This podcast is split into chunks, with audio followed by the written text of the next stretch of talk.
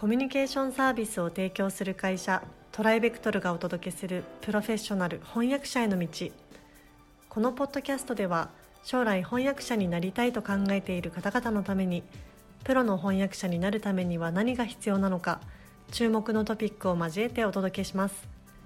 この番組は企業大学研究開発機関向けの翻訳サービスを提供するトライベクトルが対応言語50カ国以上年間1万件以上の翻訳実績をもとにお届けします。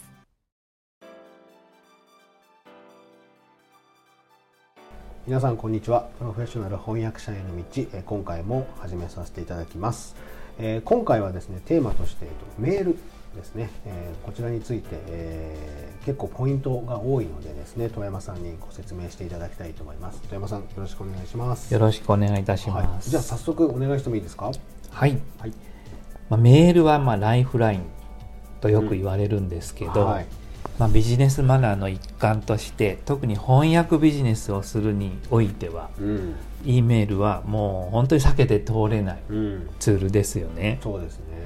たまにトライアルに応募してこれからトライアルをお送りいたしますので何日までにお戻しくださいっていう会社からのはい。通知を受け取ってもそれには返事をせず。はいはいはいやめたのかなと思ったら はいはい。期日にドガッと訳案を出してくるっていう応募者が何人かいました、はい。でこれはダメですね。まあそうでしょうね。はい。はい。通知を受け取ったらまず受け取りましたっていう返事をすることが必要です、でこれもあのそういう業界にいなかった人にとってあはー。翻訳だけ出れば十分でしょと思うんうらしいんですね、なるほどなるほ私も昔はそれっぽい考え方をしていた時期があったんですけど、どはい。あの顔の見えないうん。最初は特にうん。あのやり取りをしているわけなので、はいはいはい。もうメールだけがその人とのつながる手段になってるわけです。うん。うんで時々あの G メールとかでも届かないことがありますのではいはいはいですからあの受け取りましたっていう返事はすぐ出す。うんうん。これがもう必須のマナーですね。うん。まあなんか会話をしてるのと一緒ですもんね。そうですね。でね。でこれもねやっぱり業界にいないとうん。わからないことで、うん。他の業種の人と接していた時にはい。あの何の悪気もなうく、んでメールの返事をサボったとかいう意識もなくうん。あの、まあ、1週間ぐらい経ったら返事すればいいんじゃないのってはいうふうに思ってた人がいたことが判明したことがあるんですよ。なるほどなるで翻訳業界に関する限りほどはい。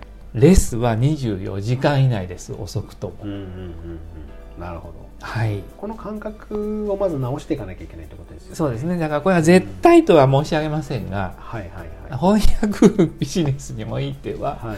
もうレスはとにかくこまめに早くうんです。でメールで当然あのトライアルのやり取りもするわけなんですけど、はい。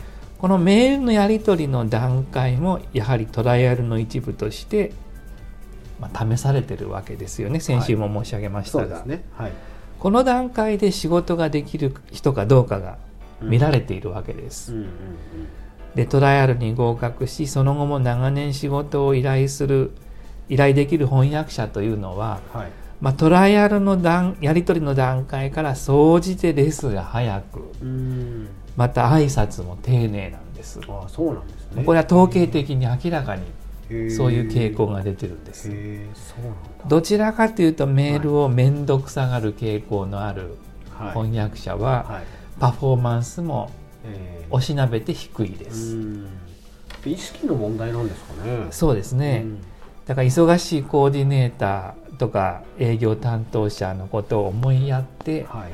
少しでも返事を早く出した方がうん。あの仕事がしやすいだろうっていう思いやりを感じますよね。なるほどなそなんかこれは書いといた方がいいとかあるんですか？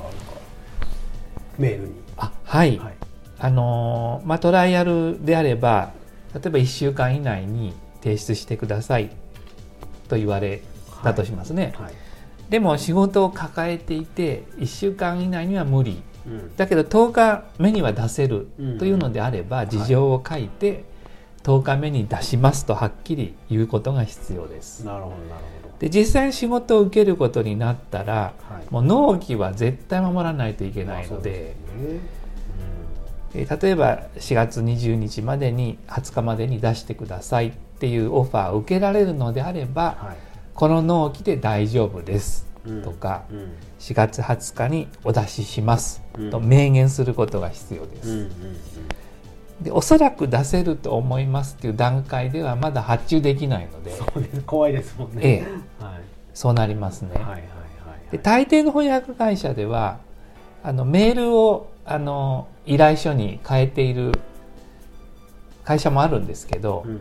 まあ、あの PO を出す会社の方が多いと思うんですね。発注書ですね。はい、メールでやり取りしてお受けいただけますってことがはっきりしたら正式な発注書を別メールで送るっていうところが多いと思うのはい。でそういうやり取りにまあ早くうん採用されたならば早くなれることが必要ですね。なるほど。で会社によってその手順はちょっとずつ違いますので、はい。面倒かもしれないんですけどお付き合いする会社のルールをよく、うん。あの理解してうん。それにのっとるっていうことが必要です。それやらないと仕事減っちゃう可能性もありますよね。そうなんです。はいあのこの間も話に出ましたけど職人気質で、ああ前回の。はい。いい翻訳出してるんだから文句言うなっていう態度でも、はい。通用する方ははい。たまにいますけど、はいはいはいはい。でもビジネスチャンスが減るっていうことは否めませんので、うんそうですよねやはりこまめにメールは返事を出すことが必要です。なるほど。それから事項の挨拶もバカ丁寧にはい「あの本日はお日柄もよろしく」なんて書く必要はありませんが、はい。はい。あの多少のそのうん。気気配りっていうんでしょうかね、はいはい。あのあのそういう気遣いっていうのは、はい。あのコミュニケーションをスムースにしますのでですね。結果的には翻訳の仕事がしやすくなります、うんなるほど。でミスをカバーしてもらったり、はい。えー仕様を翻訳者の方に合わせて翻訳しやすいように変えてもらったりっていうことでどんなに若くても担当のコーディネーターにはお世話になりますからうんそうですね。日頃からうん。お互いにお世話になりますっていう態度うんをこうメールの端々にそれが現れているととっても仕事がしやすくなりますね。なるほどなるほどまあ他に何か注意する点とかってありますか？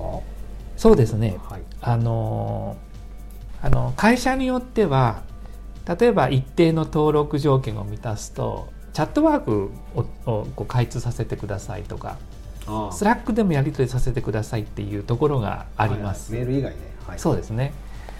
あのそういう場合は大抵すぐにレスが欲しい忙しい翻訳会社なんですよ、うんうん。なるほどなるあるいは短い案件で、えー午前中に依頼したものを午後に欲しいとかそういう仕事をお願いしたい場合にこういうことをお願いする場合があります。なるほどいえ、私はメールしかしません。LINE もチャットワークも面倒ですからしませんっていうはいポリシーのお持ちの方もいらっしゃるので、それははい尊重いたしますが、はいはいはいあのビジネスチャンスが減るっていうことにはなりうんます。まあそこ覚悟の上でってことですよねそういうことですね。うんなるほど。まあ、自分のその限界もわきまえておられると思いますので、はい。本当にメールもやり、LINE もやり、はい。 Chatworkもやり、 Slackもやりだと、はい。手に負えなくなってしまうような、まあ、それ悪いことじゃなくてはいはい。そういうあのいろんなことを一度にするのが苦手な方もいらっしゃいますし、はいはい。まあ、それはそれで尊重されるべきなのではい。自分の限界をわきまえて、まあ、そういうことは難しいのであればうん丁重にあの私としましてはメールのみの案件に限らせていただければ幸いでございますとか、はい。まあ、そういう感じではい。こうお付き合いするとよろしいかと思います、なるほどね、まあ、やっぱりこうできる、できないきちんとこう線引きしていただいえてえ。対応していくというところが、まあ、プロの資質の資質の一つかもしれないですね。そうですね、はい、わかりました。ありがとうございます。えーじゃあちょっと今回長くなってしまったんですけれども、ここまでとさせていただきたいと思います。富山さんどうもありがとうございました。ありがとうございました。現在弊社ではアート翻訳者養成講座オンラインを発売中ですこの講座ではプロのアート翻訳者になりたい方向けに e ラーニング形式でアート業界全般やアートビジネスアート翻訳のポイントアート翻訳の未来についてなど総合的に学習できる内容になっております。ご興味のある方はトライベクトルアートでご検索ください。